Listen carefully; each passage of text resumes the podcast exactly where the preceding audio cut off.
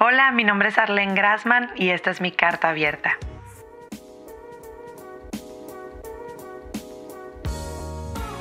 Hola Arlene, ¿cómo estás? Hola Kendall, bien, gracias a Dios. Qué bueno, qué bueno. ¿Cómo, cómo va todo en San Diego, cierto? Sí, sí, sí. Estamos, eh, yo digo que vivimos en Tijuana, pero dormimos en San Diego y ahorita estoy en casa en San Diego.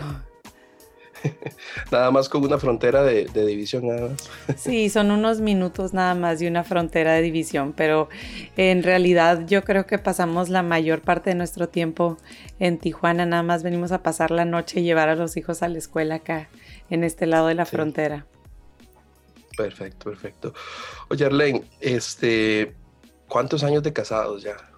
Tenemos 15 años de casados. En abril de este año cumplimos 15 años ya nuestra quinceañera, Esteban y yo.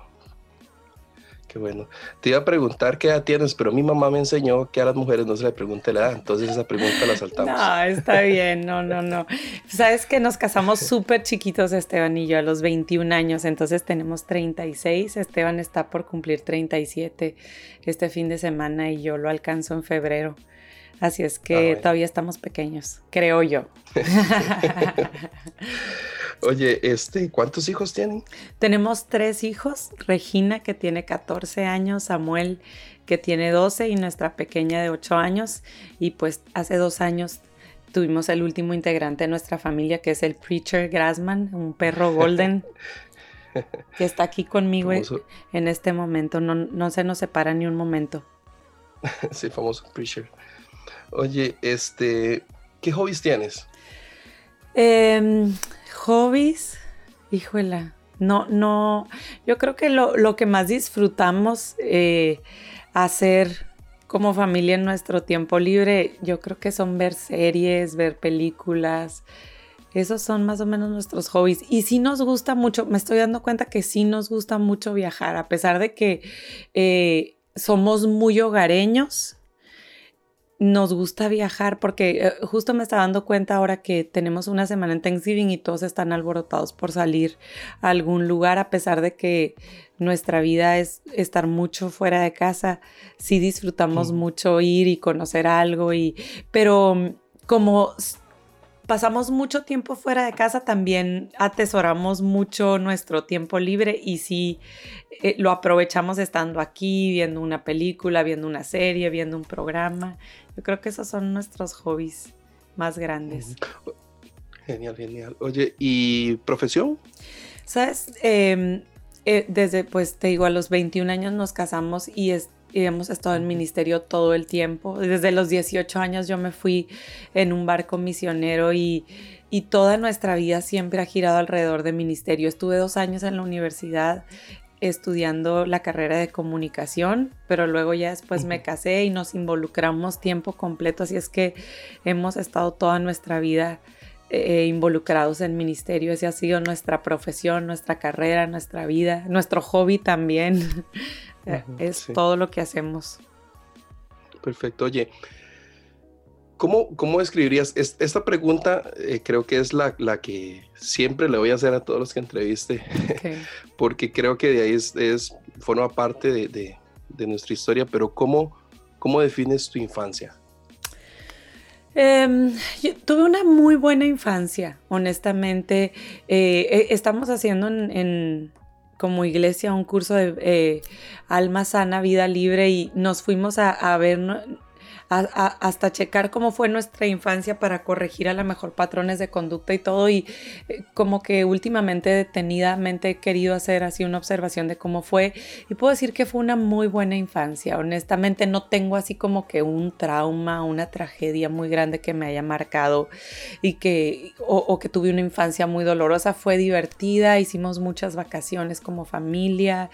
Em, dentro de que mis papás se divorciaron cuando tenía 18 años y mi papá todavía no conoce al Señor, pero mi mamá se ocupó de eh, instruirnos siempre en la palabra. Tengo recuerdos eh, de, yo creo, la mayor parte de las noches que mi mamá nos ponía a dormir con una historia bíblica, oraba con nosotros y justamente ahorita en la mañana platicando con Esteban, le decía que no pasaba tanto tiempo en la iglesia como hubiera querido.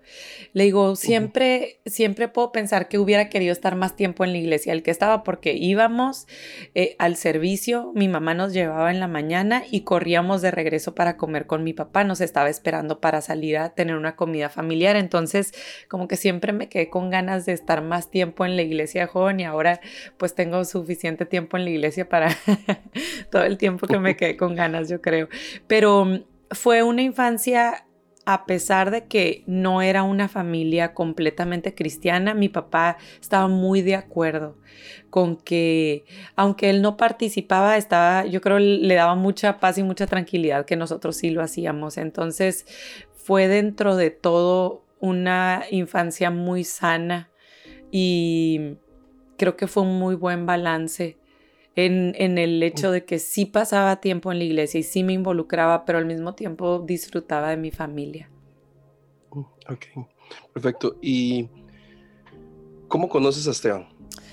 Esteban entró a la, a la preparatoria o, bachillerato, no sé cómo lo llaman, pero él, em, en el último año, el, quinto semestre es en México porque eh, está por semestres la preparatoria y entró a la escuela el último año antes de graduarnos de la prepa y obviamente él eh, en, esa etapa de su vida todavía no tenía un encuentro personal con Jesús, así es que entró y nos conocimos ahí y un semestre después empezamos a salir.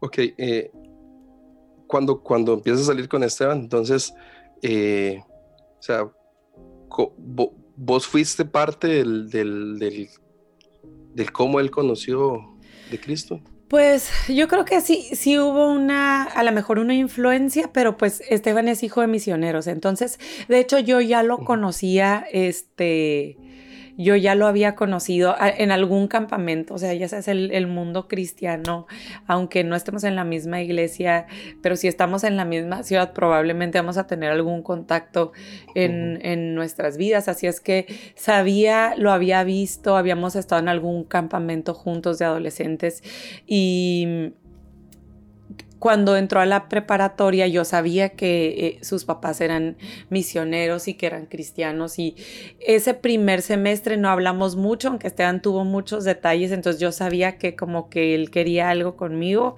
me dejaba flores en mi carro y todo, pero fue muy chistoso porque dice que cuando llegó a la escuela y le dijo a los chicos que yo le gustaba, le dijeron como que no, no, no, no, no, fíjate en alguien más porque ella no te va a hacer caso, ella solamente con gente cristiana, sale, o algo así. Entonces, como que, pero bueno, él así como nunca me lo hizo saber hasta el siguiente semestre que como que me yo lo invité a algo de la iglesia y vino, pero eh, él tenía que vivir un proceso personal, obviamente, y, varias veces eh, antes de que fuéramos novios me preguntaba si ya quería ser su novia y yo sabía que todavía él no estaba, todavía no era algo personal. A lo mejor me acompañaba a cosas, pero todavía no era algo personal. Estaba yendo porque me estaba buscando a mí hasta que em, tuvo un encuentro personal con el Señor después de que se metió en un pleito y que este junto con su amigo y después así de una fiesta, una borrachera y su amigo casi pierde un ojo, lo golpearon, le dañaron su carro. Bueno, tuvo así un, un, golpe súper duro y hizo una decisión en su corazón de empezar a cambiar su vida. Y yo e, en ese proceso ya nos estábamos conociendo y todo, pero sí, yo sí había puesto un límite porque a mí sí me gustaba Esteban y me daba miedo perder de lo que Dios ya me había llamado a mí a hacer, que yo sí tenía una convicción bien fuerte que yo quería servir al Señor en esa etapa de mi vida y me daba miedo que Él interrumpiera em, esos planes, pero en ese proceso Dios hizo algo en su vida y él tuvo un encuentro muy, muy personal con el Señor y era obvio hasta en su rostro, yo creo, vimos el cambio y fue en, en medio de todo ese cambio que ya empezamos a salir juntos y que ya fuimos novios. Ok. Eh, ahora, basándonos en esto, en esta situación que ustedes vivieron, eh, tal vez alguien podría preguntarse, eh, entonces, vos como pastora, ahorita que viviste eso, eh, si una muchacha te dice, mira, es que me gusta un muchacho que no va a la iglesia, que no quiere nada con Dios, pero me gusta, eh, ¿crees que, que, que de qué forma puedes darle un consejo a una persona que esté tal vez en una situación como esta? Ah, la verdad, especialmente con relaciones, se me hace, he, escuchado tantas historias. Y obviamente, o sea, el, consejo principal es que no nos unamos en yugo desigual, pero aún pienso que estando en la misma iglesia puedes eh, estar cargando un yugo diferente, puedes estar con una persona, tú ser una persona súper apasionada por el Señor queriendo entregar tu vida y estar con una persona que tiene otras preferencias, o sea, tiene otros planes para su vida y aunque los dos aman al Señor con todo su corazón, pueden estar cargando un yugo diferente. Ahora, si viene alguien y, me pregunta, em, no viene a la iglesia, sí creo que es esencial, porque es, no, podemos, yo creo que no, no, si de por sí las relaciones son complicadas, si no tenemos lo más importante, si no compartimos lo más importante en nuestras vidas, va a ser mucho más difícil y mucho más complicados. Y sí he escuchado historias donde hay, eh, el Señor une sus vidas eh, y los dos tienen un encuentro y Él transforma la familia de una manera maravillosa, pero de entrada, si tú ya tienes ese conocimiento, yo esperaría ver frutos. E, es diferente decir, bueno, es que viene a la iglesia. Dice la palabra que los vamos a conocer por sus frutos y esperaría ver no diría, invítalo, o sea, y a cualquier persona que hay en tu vida, muéstrale el Evangelio y si hay un tesoro que tú has encontrado, pues enséñale el camino para que lo encuentre, pero espérate a ver frutos de arrepentimiento en su vida. Yo creo que son los frutos los que nos hacen ver, o sea, donde, donde encontramos si sí tenemos las mismas cosas en común. Viniendo o no viniendo a la iglesia, yo esperaría ver frutos en su vida, frutos de arrepentimiento. Entonces, no creo que es una ley que ya tiene que haber venido a la iglesia antes de que se conocieron, pero si venía o no, ¿cuáles son los frutos que está dando su vida para que tú tomes una decisión de avanzar en la relación? Creo que eso es lo que el consejo que daría. Ok. Eh, cuando, cuando empiezan a servir ustedes, este, bueno, ya se casan, eh, cuéntenos tal vez de esa experiencia que ustedes vivieron ya como matrimonio cuando empezaron a, servir juntos? Sabes que eh, yo creo que empezó antes de casarnos, porque, bueno, te digo, nos, nos eh, eh, fuimos novios ya en el último semestre de la prepa, nos pusimos en abril y en junio acabó la escuela y los dos tomamos una decisión de, tomar un, tiempo para servir a Dios y conocerlo eh, más profundamente. Entonces, en, en agosto de ese año, cuatro meses después de que empezamos a salir de novios, Esteban se fue a Brasil a un entrenamiento misionero y yo me fui, yo me embarqué en un barco misionero también en Europa este, ese mismo agosto y me fui un año completo. Esteban se fue seis meses y luego hizo otros programas, pero eh, pasamos nueve meses antes de volvernos a ver.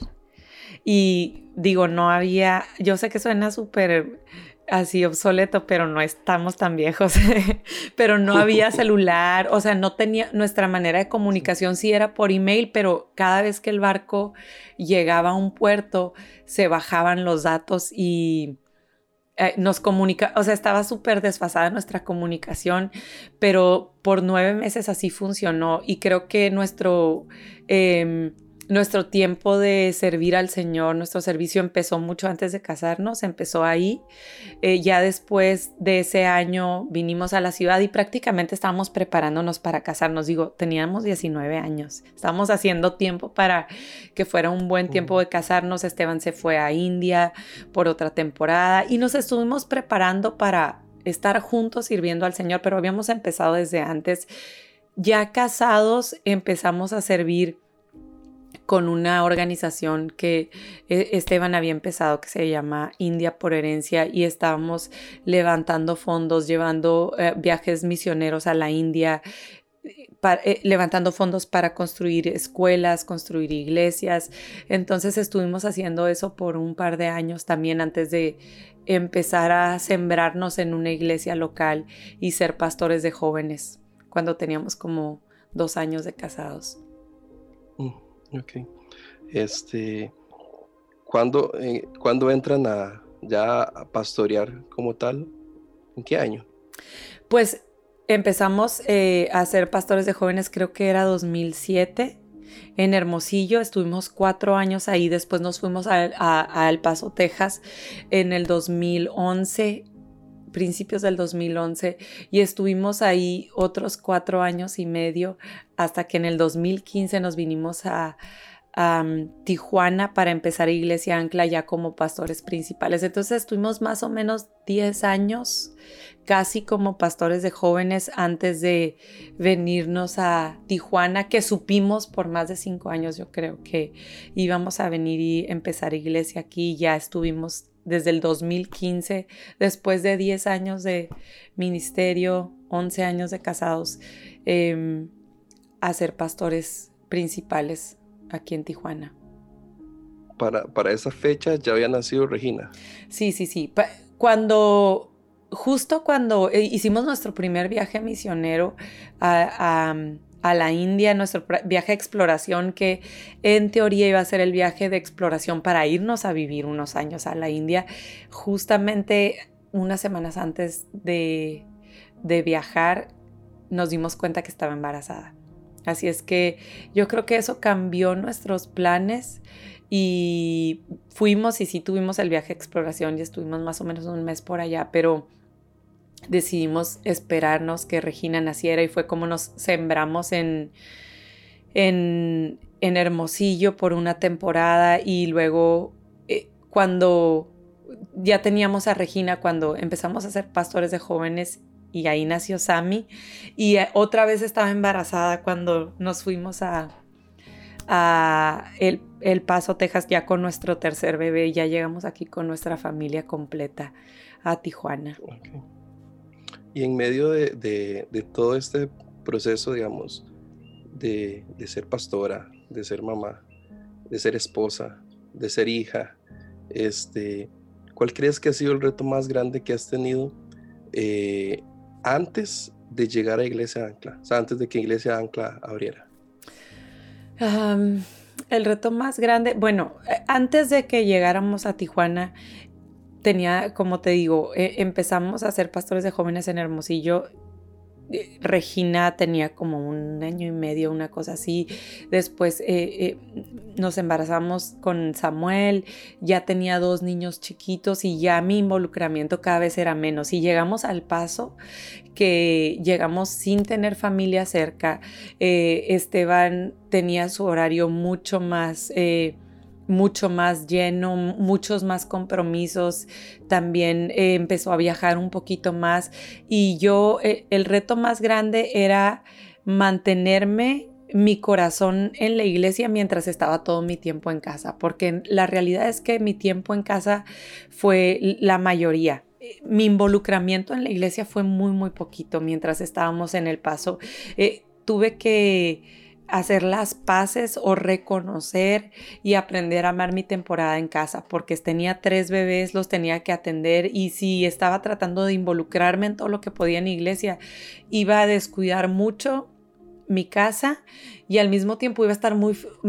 Mi tiempo no me iba a alcanzar, iba a vivir muy frustrada tratando de hacer todo. Entonces, ese tiempo, un reto para mí fue aprender a amar estar en casa, aunque en mi corazón a lo mejor quería estar en iglesia mucho tiempo involucrada en tantas actividades y reconocer que no me estaba perdiendo de nada mientras estaba invirtiendo todo mi tiempo en casa, que era mi mejor inversión por, el, por esa temporada. Entonces, yo creo que ese fue un reto y el siguiente reto cuando nos vinimos a Iglesia Ancla era aprender a administrar y seguir teniendo el valor de casa mientras tenía muchas más responsabilidades en la iglesia. Ok. Este, en medio de, de, que inicia Iglesia Ancla, eh, hasta el momento que logras, inicias con, con Club Ancla Mujeres y ya, digamos, a, tener eh, más, más actividades específicas para mujeres, eh, ¿qué te preparó, digamos, para, para ya decir, ok, sí, ya ahora sí ya puedo este, entrarle a esto sabiendo que tengo en casa hijos que van creciendo y que, y que necesitan de una mamá este, que esté presente en cada una de las etapas de su vida. Sí. Sabes que empezamos Iglesia Ancla 2015 y no fue hasta el 2017 que empezamos eh, con las actividades de mujeres, que primero empezamos con, con Noche Ancla Mujeres y tenemos cuatro al año, una cada tres meses. Y yo creo que desde la semana 2 a la mejor que empezamos iglesia, hubo mujeres que se acercaron preguntando cuándo va a haber un estudio de mujeres, cuándo va a haber algo para mujeres. Yo creo fue lo más recurrente que hubo. Eh, una petición de alguien y sí tenía la tentación de empezar, pero sí quería ser muy consciente de cuáles eran nuestras capacidades y sí estaba todo este peso sobre nosotros y no quería sentir que estaba añadiendo algo que no podíamos sostener y especialmente yo, este, como mamá, como esta nueva etapa que estamos viviendo. Entonces sí traté de esperar lo más posible. Yo creo que cuando empezamos fue cuando sentí que ya estábamos un poquito más sólidos como iglesia, pero también que ya teníamos el equipo que necesitábamos para que mujeres ayudaran a, correr las cosas y sí tenía en quien descansar, no sentía que yo estaba cargándolo solo, ya había un equipo de mujeres eh, diferentes personalidades y diferentes eh, talentos que podían sostener, que yo nada no estaba nada más corriendo los solos. Entonces sí creo que esas, eh, esos fueron factores importantes. Ya teníamos, ya sabíamos un poquito más cómo, cómo hacer iglesia, digo, un poquito más porque todavía nos falta tanto, pero estábamos no, no, ya dando unos pasitos un poquito más firmes, pero también ya tenía un grupo en quien descansar. Eso, yo creo que eso hace toda la diferencia. Perfecto. Eh, y cuando inicias, digamos, con, con, todo esto, digamos, de, Iglesia Ancla, las actividades especiales, eh, ¿cuál, ¿cuál crees que ha sido el momento más difícil como familia y cuál ha sido el momento más difícil como iglesia que han vivido? Mm, el momento más difícil, bueno, hay, pues tenemos muchos retos y, hay, y obviamente uno de los retos más grandes fue empezar y eh, el cambio en el mismo mes que nos cambiamos de casa, de país, de, de toda nuestra vida cambió, todas nuestras responsabilidades cambiaron, fue venirnos del Paso, Texas a vivir a Tijuana. Eh, los niños eh, los sacamos de la escuela que, que, estaba prácticamente enfrente de nuestra casa para venir a tener el primer año de homeschool y tener, e, ese fue un reto súper grande como como familia y obviamente yo creo que cualquier rato, eh, reto que tengamos como familia lo vamos a resentir como iglesia, pero empezar y tener todo, la, las oficinas, la bodega y todo lo que tenía que ver con iglesia entre semana pasaba en nuestra casa, mientras en teoría tratábamos de tener escuela eh, en la casa y aprender a ser pastores principales y tener un montón de... Eh, reuniones y, fue, fue, un cambio de vida muy grande. Yo creo que ese fue un reto como iglesia. También después, eh, yo creo que fue como un año y medio después, que fue la etapa la mejor más difícil em, ministerial, porque empezamos a, a recibir muchos golpes así de críticas externos. Personalmente, quizás fue lo que yo más resentí. Y me acuerdo así prácticamente estar estacionada fuera de la iglesia llorando, eh, leyendo los comentarios hasta que Esteban, porque me acuerdo que estábamos en dos carros, íbamos de la iglesia a la casa y yo estaba así, en eh, me subí al carro y, estaba leyendo y Esteban, me acuerdo que me, me bajó el vidrio del carro y dijo, ya, para de leer, no puedes leer nada más no, no, no, no, pongas atención porque mucha gente estaba escribiéndonos mensajes y me acuerdo que esa fue la última vez que chequé mi inbox. Esa fue la última vez que chequé mi inbox y que paré de leer comentarios. Gente que, que como, todas las, desgraciadamente como todas las iglesias nuevas, iglesias que empiezan a hacer cambios en la ciudad, pues se levantan muchas cosas en contra. Entonces empezamos a recibir muchas críticas, hubo un video que se lo, sacaron de contexto y, y lo sacaron de lo pusieron así en contra de nosotros, que era, un, era una broma local interna y lo trataron de poner como que era nuestra alabanza y era una parodia de una canción. Y eso desató así como que la furia cristiana y nos empezaron a tratar de destruir con sus palabras. Y yo creo que yo fui muy responsable en el hecho de que me puse a leer los comentarios que no debía haberlo leído y no estaba preparada en mi corazón. Y creo que esa temporada fue muy, yo creo, muy oscura. Me sentí así como muy sola, me sentí agredida. Eh, la gente así literalmente nos maldijo, maldijo a nuestros hijos, maldijo nuestras vidas, que literalmente maldiciones de muerte poniendo sobre nuestra vida. Y creo que esa, e, esa temporada fue muy oscura y nos llevó a una madurez también de de, no escuchar y de tratar de entender y de tener empatía por gente que a lo mejor genuinamente em, creyeron las cosas que estaban viendo, las cosas que estaban leyendo y lo hicieron a lo mejor no, no con una mala intención, pero sí nos lastimó mucho. ¿Y, de qué forma, eh, digamos, fue evolucionando hasta el día de hoy las, las críticas que, han, que llegan cómo las, cómo las digieren, cómo las, las eh. hacen, eh, o sea, poder separar entre decir, mira, este, pues puedo analizar esto que tal vez esta persona puede tener razón o simplemente no, o sea, mejor no escucho. Sí, sabes, eh, y, y, una cosa, me acuerdo una cosa muy importante que Esteban me dijo, porque eran tantas las críticas, y te estoy hablando de miles, o sea, eran tantas las críticas que yo, yo creo que esto fue lo más oscuro, que yo misma empecé a dudar de nosotros mismos, porque cuando estás escuchando tantas opiniones, yo pienso que sí es sabio parar y analizar y decir, a ver, si digo, si una persona tiene una opinión e, en, contra en, en, un evento que hicimos, puedo entender que es una sola opinión, pero cuando se levantan miles de opiniones, ya puedes empezar, debes de, debes de empezar a pensar, ¿no será que sí estoy haciendo algo mal?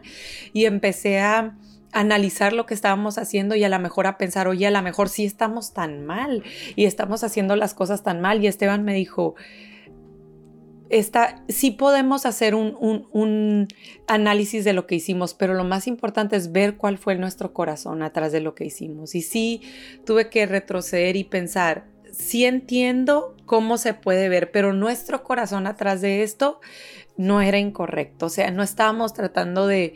Eh, no sé, de, hacer una blasfemia ni nada así, ¿me entiendes? Entonces, eh, creo que eso nos ha ayudado mucho, pero... Y nos ha, hecho también más sabios y más prudentes. Ahora, cada vez que vamos a hacer algo, pensamos cómo se ve, estamos ofendiendo a alguien, ¿no? Y, y, no hace, obviamente no estamos tratando de quedar bien con todo el mundo y de no levantar ofensas, pero sí ser un poquito más prudentes. Pero yo creo que quizás sí hemos sido más prudentes después de eso, pero también sí paramos de escuchar muchas de las opiniones y muchas de las críticas. Al principio yo creo pasaba mucho tiempo viendo qué pensaba la gente de mí, muy interesada en que no ofendiéramos a, nadie.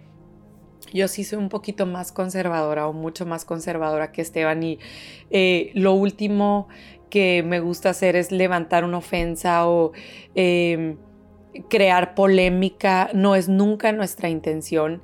Y me importaba demasiado que toda la tener aprobación de todas las personas. Y creo que una de las cosas que nos ha llevado a madurez es entender que mientras nuestro corazón esté correcto y mientras estemos apegados a la verdad de la palabra y, y, y seamos prudentes y seamos sabios, va a haber muchas opiniones, pero no tenemos que darle espacio a todas y no tenemos que leerlas todas.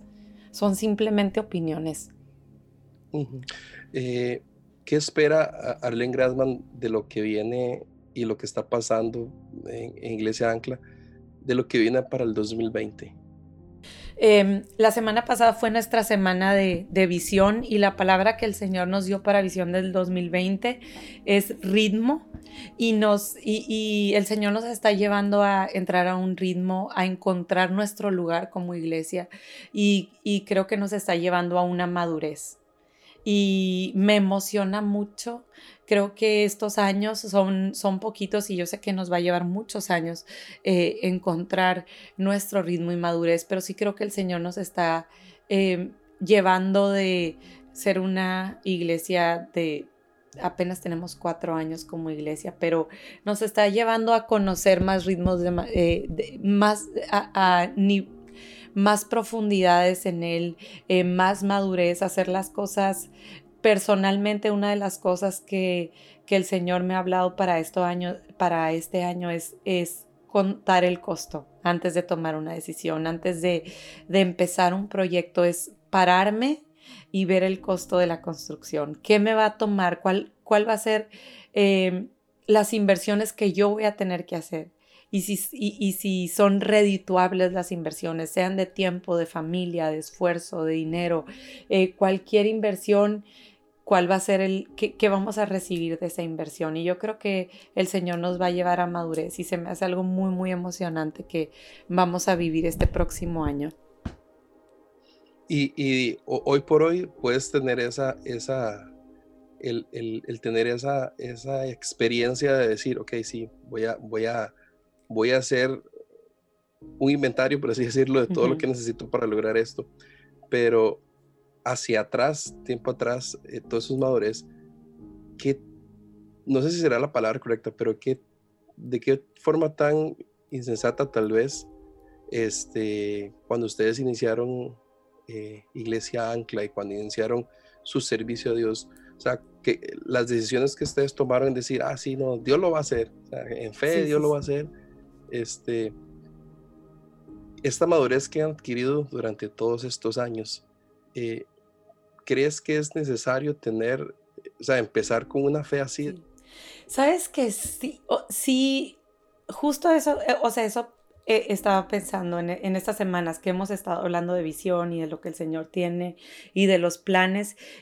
Yo creo que hay tiempo para todo. Y sí creo que los inicios requieren así ser insensato un poquito. Sí requieren eh, ser, ser, más atrabancados quizás. Y, y lo puedo pensar en, en la vida de, de, un bebé, su ingenuidad con la protección de un papá que eh, tiene un poquito más experiencia, son necesarias las dos partes, porque pienso que si tienes un bebé súper maduro, nunca va a dar unos primeros pasos por, porque no están firmes sus piernas, pero todos los intentos de caminar en su inmadurez le fortalecen sus piernas para poder eventualmente dar unos pasos. Y, y, así son las etapas de nuestra vida y lo he visto en nuestra vida. O sea, em, he visto cómo fuimos papás súper jóvenes y no calculábamos muchas cosas, pero estoy agradecida por eso, porque eso hizo hijos más fuertes. Entonces lo mismo pienso que es para la iglesia y la inmadurez hasta un punto sí tiene un propósito, creo, en nuestro caminar. Eh, eh, es, yo creo que hay temporadas para todos. Si hubiéramos tenido una fe tan calculados, si hubiéramos sido mucho más maduros, creo que no hubiéramos empezado nunca, porque nunca, eh, cuando haces un inventario de lo que tienes y lo que necesitas, no es, o sea, no hay una coherencia, no, nunca es suficiente y si nos hubiéramos detenido de hacer muchas cosas que el Señor por su gracia ha levantado. Entonces sí creo que es, las dos cosas son súper importantes. Y creo que, pero hay temporadas, o sea, hay, un hay, una temporada para ser bebés y para dar pasos aun cuando no, no, no, eres capaz, y, pero los golpes te ayudan y te maduran y te levantan y te dan fuerzas. Pero también hay una temporada donde ya tienes que empezar a dar pasos más firmes, ya tienes que ser más calculado. Yo creo que estamos entrando a otra etapa como iglesia, pero sí creo que aunque si ahorita volteara, quizás hiciera las cosas diferentes, a como lo hicimos hace cuatro años, pero aún puedo ver que era necesario los golpes que nos dimos en, el principio porque formaron lo que somos ahora y ahora podemos ver y saber qué hacer y qué no hacer. Entonces sí, sí creo que es, son diferentes temporadas y diferentes etapas y aún los golpes nos forman y nos moldean y nos ayudan a, con nuestro proceso de madurez. Desde, desde un principio la tenías clara de cómo iba a ser la, la vida de una pastora. No, para nada. es como, yo piensas como ser papás. Te pueden contar y, pasar toda la teoría, pero nada te puede preparar para ya estar. O sea, te dicen cuando estás embarazado y cuando duerme, aprovecha para dormir, pero en realidad solamente hay una cantidad de horas que vas a dormir y, no son, o sea, no, no, se transfieren las horas de sueño, no se transfieren, hay cosas que solo viviéndolas vas a tener la experiencia, sí puedes prepararte y leímos los libros y escuchamos los podcasts y, y, y sí tratamos de prepararnos, pero yo creo que no hay nada, y sí es buena la preparación, pero no hay nada que se compara con la práctica. Y vivirlo es, tan diferente, aparte que cada experiencia es diferente, pero sí, sí creo que fue un mundo totalmente nuevo y sí me ha dado mucha perspectiva y he entendido muchas cosas porque soy súper observadora, entonces había cosas de, en, las iglesias en las que hemos estado que, que quizás en el momento no entendía y ahora puedo voltear y entender, ah, por eso hacía eso que yo no entendía en ese momento, pero era por la posición en la que estaba y por las responsabilidades que tenía. Y como que muchas cosas van haciendo sentido, pero sí creo que eh, sí es importante, muy, muy importante la preparación y estar observando y viendo y tratando de aprender, pero no va a haber nada como entrar y vivirlo. ¿Cómo, cómo escuchas la voz de Dios en medio de, de, tantas actividades tal vez que tienes o en medio de de, decir, mira, este, eh, tengo estos pendientes, tengo que hacer todo esto. Eh, ¿Cómo escuchar la voz para saber qué, quiere Dios eh, para, para, la población en, específica, digamos, de las mujeres de, la iglesia, para no dar un mensaje equivocado, tal vez? Yo creo que definitivamente, digo, no sé, puedo hablar por, por nuestra experiencia, Iglesia Ancla, pero, y, ese, y, creo que una de las razones por las que tenemos Noche eh, Ancla Mujeres cada tres meses es porque em, yo siento que el Señor a mí me llamó eh, para dar de lo que Él desborda en mi vida. Entonces, eh, no puedo separar lo que voy a compartir en Iglesia Ancla de lo que Dios está hablando en mi vida. Es, es y creo que es algo muy, muy personal y muy... Em, que sí, donde tengo que hacer pausas y estar quieta en la presencia de Dios y ver qué es lo que el Señor está haciendo en mi vida y hablando en mi vida. Y creo que eh, pues eh, vivimos cosas muy similares, eh, las mujeres específicamente, y y sí creo que Ancla Mujeres es un desbordar de lo que Dios está tratando en mi vida. Y cada, y, puedo voltear y ver cada noche y ver cada tema y lo que Dios ha hecho. Y ha estado muy de la mano con lo que Dios ha tratado en mi vida, con mis luchas, con mis pruebas, con mis victorias. Y tratamos de ser sensible a eso. Ahora, para el club, eh, vamos en, en un fluir que tiene que estar 100% ligado a lo que Dios está hablándome eh, como persona y también al fluir en el que vamos como iglesia. Por ejemplo, este, eh, esta temporada de club que hemos, son solamente eh, club Ancla Mujeres, los tenemos en la mañana, por ejemplo, dos veces al año. Y son cinco, cinco mañanas al año en la primavera y cinco mañanas al año en el otoño y son, es un espacio que también nació en mi corazón, el Señor lo puso en mi corazón porque el anhelo que yo tenía y la necesidad que yo tenía mientras tenía niños chiquitos, yo anhelaba tener un lugar donde podía ir y sentarme a un café con mis amigas y a lo mejor recibir una palabra eh, de parte de Dios o un estudio bíblico. Y abrí ese espacio como un anhelo que hubo en mi corazón de decir, las mamás que están en casa y tienen niños chiquitos pueden venir este, ciertos eh, jueves del año a tomarnos un café mientras sus hijos van a estar cuidados, pasarla a gusto en las mesas con nuestras amigas y recibir una palabra y un desafío de parte de Dios mientras aprendemos otra cosa práctica. Entonces, pero las temporadas de club van de la mano con lo que el Señor está tratando en mi vida y con lo que nos está tratando como iglesia. Este, este club... Eh, estamos como iglesia, como, como te contaba, haciendo eh, una temporada de alma sana, vida libre y creo que el Señor nos llevó por el mismo lado y estamos hablando de cosas de nuestra alma en club, cosas que también personalmente el Señor está tratando en mi vida. Entonces creo que es un fluir de lo que Dios está tratando en mi vida. Y sí es una responsabilidad muy grande para mí estar haciendo pausas cada día. Y analizando mi vida y viendo qué es lo que el Señor quiere tratar, tomando un espacio en medio de todas las responsabilidades y decir, Señor, ¿qué son las cosas que estás tratando en mi vida? Y de ahí, de lo que Él haga en mi vida, tiene que ser un desbordar lo que va al grupo de mujeres. Perfecto.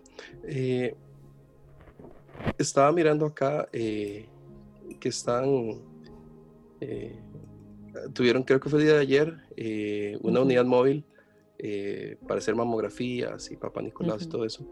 Este, ¿Cuál es el deseo que hay en tu corazón, no solamente de impactar o sea, la gente de tu iglesia, las mujeres de tu iglesia, sino también las mujeres de Tijuana. Yo creo que eh, es parte de, y, es lo, y, es mi anhelo para club, es, mi anhelo para club y para todo lo de mujeres, tomar un tiempo para estar bien nosotros, porque a veces como mujeres tenemos responsabilidades y, y aunque no seamos esposas y aunque no seamos mamás, a veces somos negligentes con nosotros mismos y creemos que como mujeres tenemos la responsabilidad de que todos a mi alrededor estén bien y yo quedo al final. Y, y club es para eso, para, hey, si tú estás bien, van a estar bien en tu casa. Entonces toma un tiempo para sanar tu alma y lo mismo con nuestro cuerpo. Em, creo que si nosotros queremos eh, poder atender nuestra familia, atender nuestros hijos, eh, atender lo que el Señor ha puesto en nuestras manos para atender, tenemos que estar bien y tenemos que ser diligentes con nuestra salud también y con checarnos. Y, está el, eh, todo lo de cáncer de mama está muy cerca de mi corazón porque hace unos em, a principios de año me encontraron unos tumores en la mama y hace tres, años, eh, hace tres meses eh, me hicieron una cirugía donde me retiraron mis pechos y, creo que en, el proceso de que encontraron los tumores y, estuve en estudios y, tuve que tomar una decisión y, y estar en consultas y tantas cosas que pasaron en mi vida, tuve que entender que aunque yo quería inicialmente que el Señor me hiciera un milagro y me desapareciera mi problema, el Señor me estaba llevando por una jornada donde su milagro era una detección a tiempo. Era haberlo hecho, haberlo encontrado antes de que fuera algo más grande. Y creo que el Señor me, dio, me regaló ese milagro que yo lo tuve que entender y abrazar de esa manera. Y, me, llevó por una jornada que puedo decir que ha sido una jornada de las más hermosas en mi vida, aunque de las más dolorosas también.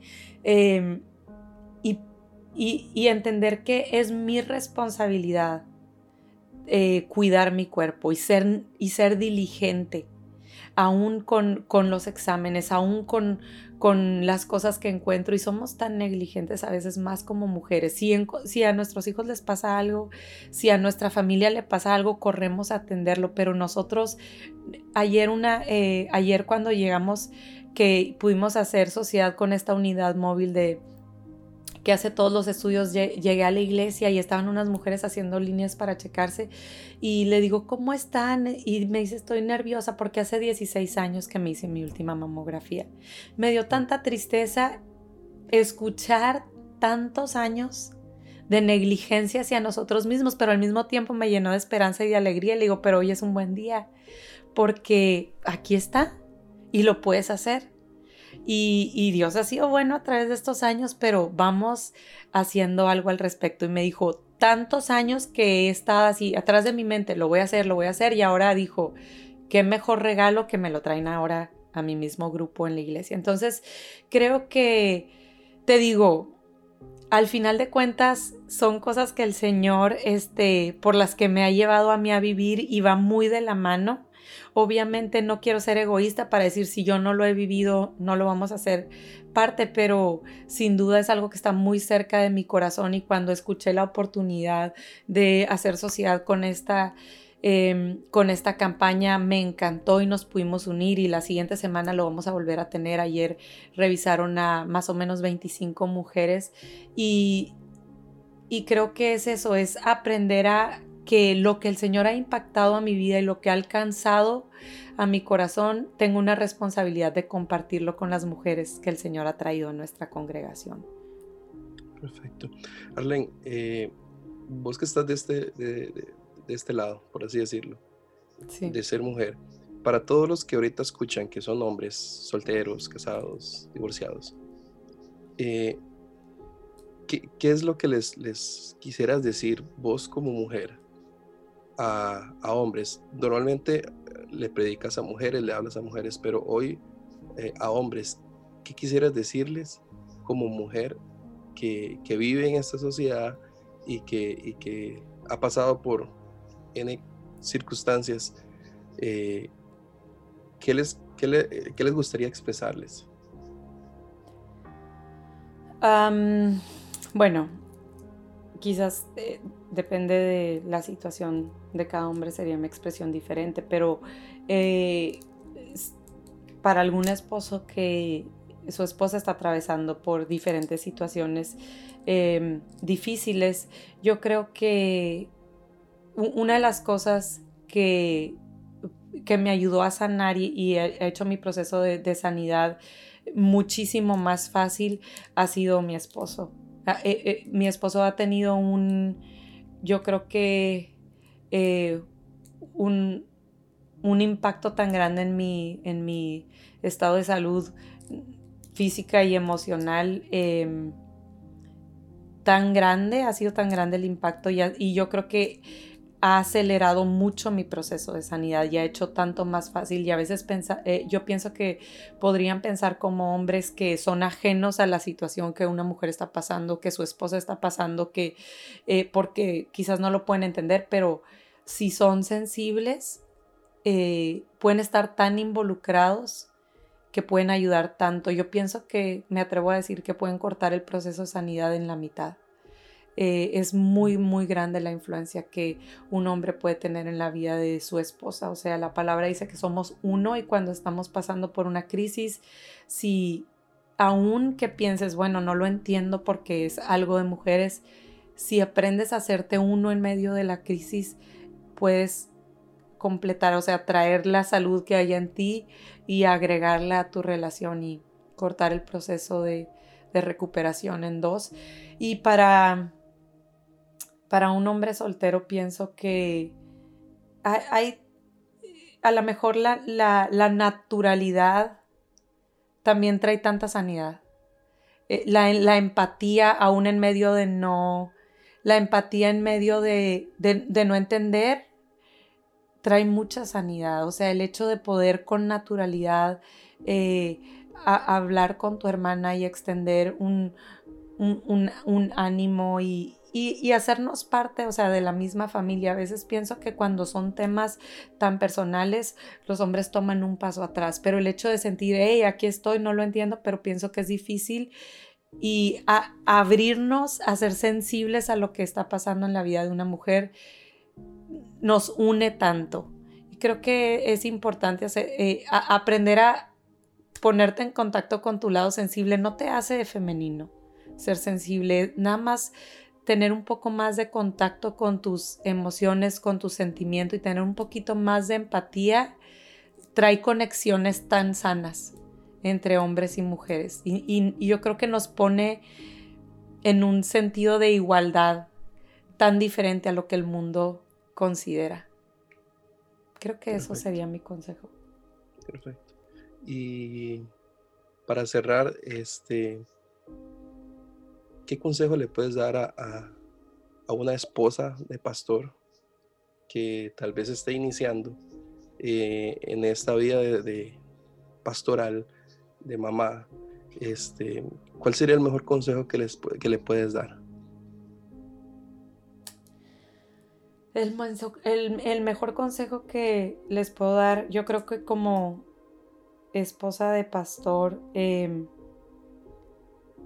nuestra mayor responsabilidad sigue siendo nuestra casa. Y creo que si la casa está bien, la iglesia va a estar bien porque nuestro pastor va a estar bien. Y, si aprendemos a amar, honrar eh, a nuestros esposos, darles sus espacios, em, y honrar su trabajo e, es, tanto lo que van a añadir no nada más a nuestra, a nuestra iglesia, pero también a nuestra casa. Y creo que a veces, no, sé por qué tengo la impresión que e, es tan fácil menospreciar a nuestros esposos cuando son pastores. No sé si porque si es este desafío de, de, querer estar juzgando o querer estar no sé, como que de una manera sarcástica, como que juzgando o, tratando de apuntar cada cosa que no haces que, que predicas. Pero si, si nos enfocamos en honrar y si nos enfocamos en levantar y en las cosas que no llegas a, cumplir, digamos, o a modelar, eh, yo te voy a ayudar a hacerlas o yo te voy a llegar a, llegar a esa, a esa meta sería tan diferente. Sería tan diferente si en vez de yo estar señalando cada cosa que no eres, yo enfocarme a que llegues a hacer esa cosa que quiero que seas. Creo que sería tan diferente en nuestras vidas y serían tan diferentes nuestras iglesias. Creo que nos falta tanta, tanta honra como esposas.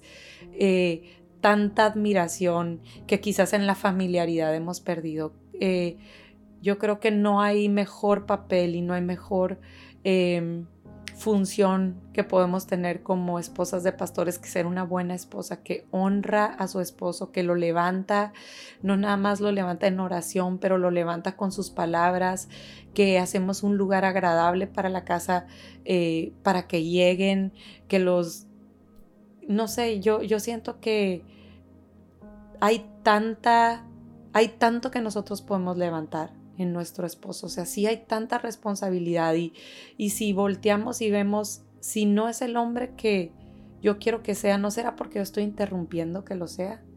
Si nos tomamos la responsabilidad de nosotros hacer del hombre de nuestros sueños el que tenemos, yo creo que nos sorprenderíamos como si tenemos tanta influencia para hacerlo. Si no es, hazlo. Si no es el hombre que quieres que sea, hazlo el hombre que quieres que sea. Con tus palabras, profetízale, eh, ora por él, levántalo, pon el ambiente adecuado para que sea el hombre que tú quieres que sea. Ese sería mi mayor consejo, yo creo. Perfecto. Eh, bueno, y una última que se me viene es pregunta, eh, ¿han vivido algún caso de bullying con tus hijos en donde estudian? Sí, sí, sí vivimos el... Eh, bueno, no, no, vivimos una situación muy, muy difícil el año pasado, que fue una de las cosas que nos eh, aceleró nuestro proceso para venirnos a vivir a San Diego. No, no necesariamente estaba relacionado con, con algo de la iglesia, si es que eh, e, esa era la intención de la pregunta. Gracias a Dios que no los hemos protegido mucho de no, de no ser hijos de, que que no se sientan como que son los hijos de pastores y que tienen un doble estándar, pero el año pasado tuvo nuestra hija mayor un, caso de bullying muy muy fuerte en la escuela, un chico que estaba en sexto de primaria, Regina, bueno, fue el año antepasado, Regina, y tuvo, eh, quiso, le, dijo que quería ser su novio y empezó a, decirle cosas y cuando Regina le dijo que no, eh, se puso muy agresivo y le, empezó a decir cosas muy, muy groseras en un grupo que tenían de la escuela. Y al punto que dijo que no debería estar viva y uh, muchas ofensas. Y cuando los niños de la escuela empezaron a reaccionar y a decir que estaba mal lo que estaba diciendo, él se puso muy, muy agresivo y dijo que quería matarlos a todos. Y a los días llegó a la escuela con un cuchillo y les empezó a amenazar que los iba a matar de diferentes maneras. Gracias a Dios, una de las maestras de, traía puesta una sudadera de esas donde metes un jurí, donde metes las manos y ahí traía un cuchillo grande y la maestra se dio cuenta y lo, lo detuvieron. Gracias a Dios fue todo lo que pasó, al niño lo suspendieron, pero después de que lo mandaron a un par de terapias, lo eh, volvió a estar en el salón y fue cuando nosotros decidimos sacar a nuestros hijos de la escuela y protegerlos en contra no nada más de algo, quizás un daño físico que les pudieran hacer, pero también estábamos protegiéndolos del daño psicológico y del estrés de estar con una persona en el mismo salón que los ha amenazado, no nada más este, con palabras los ha herido, pero pues también con hechos que ya había sido eh, cosas recurrentes en la vida de este niño. Y aunque amamos y recibimos y damos segundas, terceras, cuartas, quintas oportunidades, sí hemos decidido que vamos a proteger a nuestros hijos de, cosas de ese tamaño. Entonces sacamos a nuestros hijos de la escuela un mes antes de que las clases terminaran, terminaron de hacer sus materias en casa y cambiamos a los hijos de escuela. Fue donde nos decidimos venirnos a San Diego, que ya era algo que estábamos buscando, que ellos continuaran la escuela aquí, pero creo que eso aceleró nuestro proceso y sí hemos sufrido. O sea, ese fue quizás algo muy extremo. Ha habido otros eh, tipos de bullying más pequeños, los que algunos que ellos tienen que enfrentar, que es parte de la vida real, y otros donde sí hemos tenido que intervenir quizás, pero em, sí, es, creo que es parte de la vida.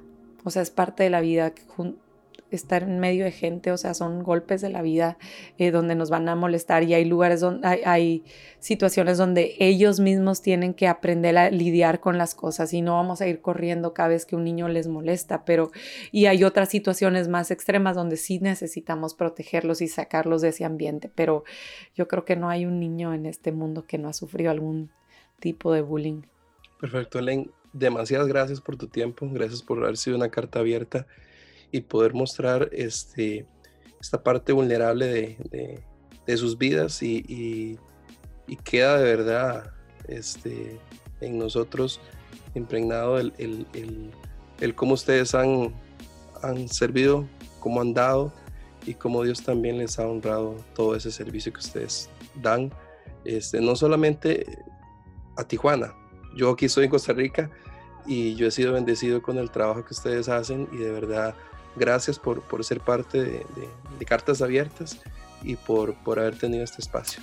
Al contrario, gracias a ti por invitarme. Es un honor poder compartir con ustedes. Te mando un abrazo hasta Costa Rica. Hasta luego, muchas gracias. Nos vemos, bye bye.